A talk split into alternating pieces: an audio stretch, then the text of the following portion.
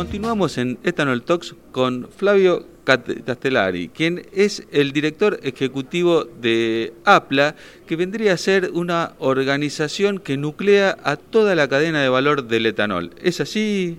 Sí, sí, he visto. Nosotros agrupamos en un solamente asociación toda la cadena productiva de equipos, maquinarios, tecnología para procesamiento de caña y transformación de caña en etanol, energía eléctrica, biogás y azúcar.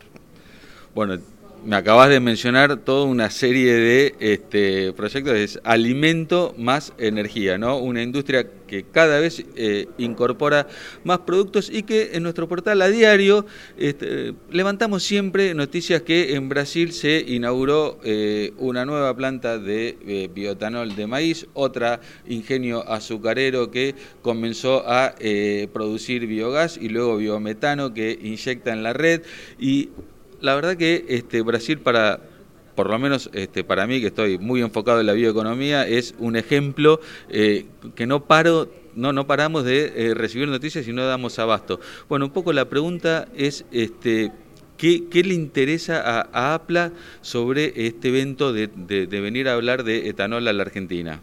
Bueno, para nosotros siempre hablamos de alimento más energía Brasil, con la diversificación de la producción con la caña de azúcar y la flexibilidad de los autos, tenemos estas dos palabras como retos para nosotros. Y acá Argentina camina en lo mismo, no sentido, en lo mismo reto, porque los ingenios de Argentina también empezaron a producir etanol, también empezaron a producir energía y muchos están se metiendo en biogás también, como nosotros allá en Brasil. Entonces, para nosotros estar por aquí, compartiendo nuestra experiencia, buscando nos estar más cerca de los ingenios de acá y ahora también hablando con maíz es muy importante para nosotros, compartir la experiencia, aprender.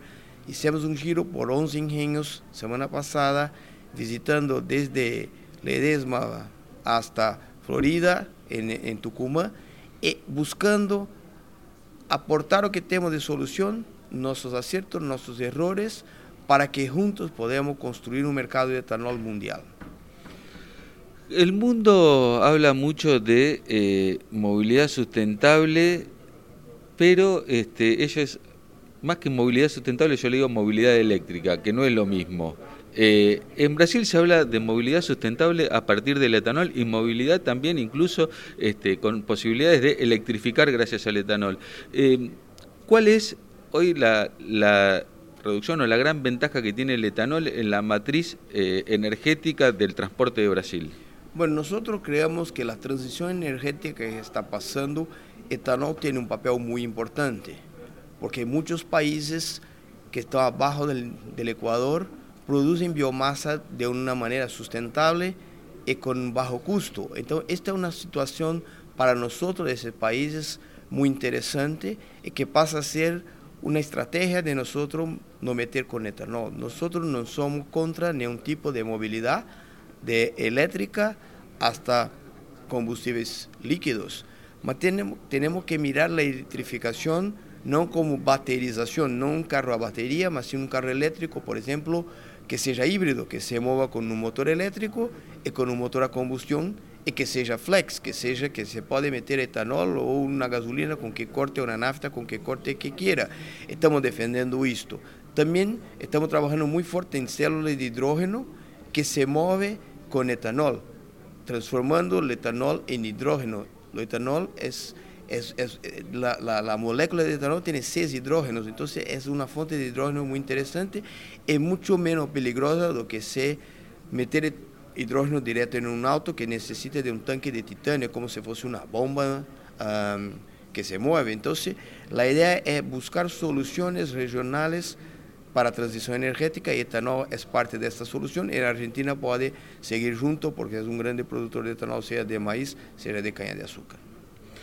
Em, ¿Hay alguna, eh, usted mencionaba esto, ¿no? Y, a mí se me viene a la memoria, eh, ahora que resulta que en plena este, crisis, digamos, con la invasión de este, eh, Rusia a Ucrania, que Alemania, un propulsor de la movilidad eléctrica, resulta que ahora está empezando a importar carbón para sustituir, para generar energía eléctrica y con eso se va a, mover los autos, ¿no? Entonces, este, a veces digo, mirar más nuestros recursos. Vos recién mencionabas esto, mirar qué recursos tenemos y ahí con Argentina y Brasil este, podemos tener, yo creo que este, una enorme cantidad de recursos y de este, estudiar y ver esto, ¿no? Que están haciendo muy bien allá que es este, la, eh, lo que propone la bioenergía, que es eh, producir etanol, producir eh, biogás, de, producir energía eléctrica, todo de la misma fuente.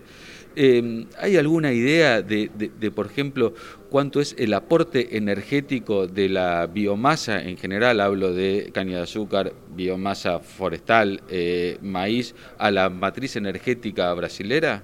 Bueno, nosotros allá en Brasil representamos casi 18% de la matriz energética solamente la caña de azúcar.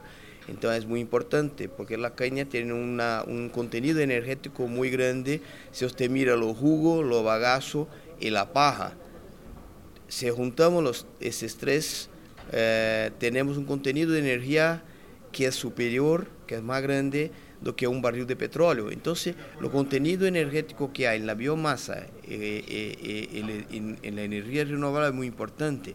Lo que invitamos a todos es mirar la cuestión de la producción energética de una forma de ciclo de, vida, no solamente mirar como usted estaba hablando. Un carro eléctrico es limpio si la fuente de energía eléctrica es limpia. No, se, no, no hay un carro eléctrico limpio que no hace emisiones si la matriz energética es carbón, como usted está mirando a en, en Alemania que está cambiando. Nosotros tenemos todas las ventajas.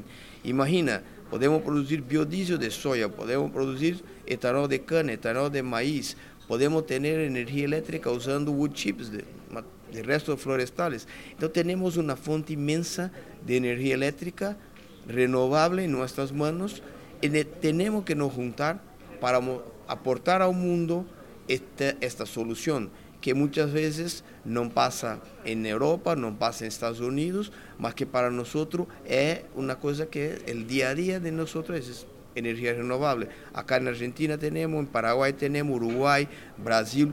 En Sudamérica, para que usted tiene una idea, mezclamos por medio de 25% de etanol con la gasolina, si miramos Brasil, Paraguay, Bolivia, Colombia, Perú, Argentina y Uruguay. La verdad es súper interesante. Y la pregunta es, ¿cómo se puede este, esto trabajar ¿no? desde eh, desde la industria o desde lo que tienen, en, eh, sabemos que eh, el sector petrolero es un sector muy fuerte, eh, que no, ve muy con buenos ojos este, los biocombustibles, con las automotrices son, tienen unas, este, muchos casos, ciertas alianzas con estas, empresas. ¿Cómo se puede trabajar, cómo trabaja Brasil para lograr esto, este éxito, por decirlo de alguna manera? Bueno, primero hablamos mucho con los sectores de petróleo, eh, buscamos aportar a ellos algunas informaciones que para nosotros son relevantes. Primero, se habla de matriz energética, tenemos eólica, solar, fósil, biocombustible. Solar y eólica no tiene a ver con, lo, con la industria de petróleo, porque no es un combustible líquido. Biocombustible, sí. Entonces, parte de la solución que la distribución la industria de petróleo tiene lista, que son las gasolineras, la estación de servicio. ¿Por qué no nos juntaron como, como pasó en Brasil? Para que se dé cuenta, hoy en Brasil los dos más grandes productores de etanol son dos petroleras, British Petroleum, BP y Shell, Ryzen. Entonces, imagina, si todos nos juntamos, podemos ser mucho más fuertes y podemos también tener una reserva de petróleo más grande. Por ejemplo, la reserva de petróleo de Argentina, si tiene 40 años, si mezclamos 10% de etanol, tenemos 4 años más. Si mezclamos 20, tenemos 8 más de, de, reserva. Entonces, es un gaña-gaña. Tenemos que trabajar en conjunto, tenemos que nos juntar como nos juntamos en Brasil.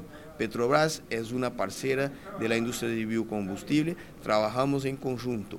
Shell, que era una petrolera, hoy está acá en Argentina, que también es de Ryzen, está en Brasil, está se expandiendo y tiene la visión de que los biocombustibles es complementar y tenemos que trabajar en conjunto. Flavio, muchísimas gracias por estos minutos, por prestarte a conversar con Bioeconomía TV. Gracias a usted por todo y seguimos juntos. Seguimos juntos. Muchas gracias.